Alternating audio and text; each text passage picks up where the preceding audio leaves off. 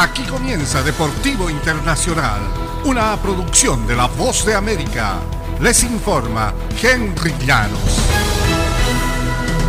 Seguimos viviendo el Mundial de Fútbol Qatar 2022 y mientras Neymar trabaja las 24 horas para recuperar su tobillo maltrecho y volver a jugar el Mundial, Brasil le asegura los octavos de final. Casemiro rompió la monotonía de un partido de 0 a 0 ante Suiza con un bonito gol a los 83 minutos y con la victoria 1-0 el pentacampeón sumó 6 puntos en el grupo G a falta de una fecha. Brasil quedó entre las mejores 16 del certamen, objetivo que ha conseguido en los últimos 10 mundiales. Suiza con 3 puntos y Camerún y Serbia ambos con una unidad tras empatar 3 a 3 más temprano definirán su suerte en la última jornada de esta ronda de eliminación en el Mundial de Fútbol Qatar 2022. Y Uruguay tuvo otra mezquina salida en la Copa del Mundo y pagó muy caro, replegándose más de la cuenta, cediendo la pelota al rival y optando por el pelotazo largo durante buena parte del partido. La selección celeste cayó 2-0 ante una Portugal más atrevida y ofensiva comprometiendo su pase a octavos de final en el Mundial de Qatar. Su central José María Jiménez no lo pudo resumir mejor. Pasó lo mismo que el partido pasado.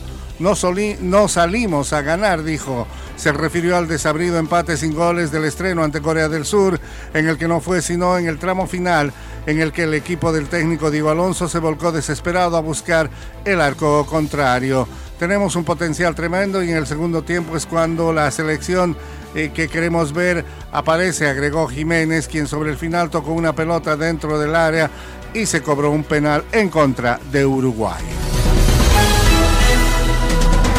Un aficionado irrumpió en la cancha con la bandera del arco iris durante el partido entre Portugal y Uruguay en el Mundial, luciendo una camiseta azul de Superman con la frase Salven a Ucrania. La parte trasera de la camiseta también llevaba estampada una frase que decía respeto para las mujeres iraníes. Los agentes de seguridad persiguieron al individuo que dejó caer la bandera en el césped antes que le sacaran de la cancha. El árbitro recogió la bandera y la puso a un costado donde quedó por unos instantes hasta que un empleado del estadio se la llevó. Durante la primera semana del torneo, siete selecciones de Europa intentaron infructuosamente lucir un brazalete multicolor con la frase One Love durante los partidos.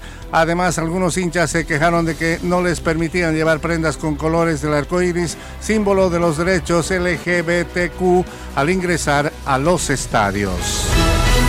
Y hasta aquí, Deportivo Internacional, una producción de La Voz de América.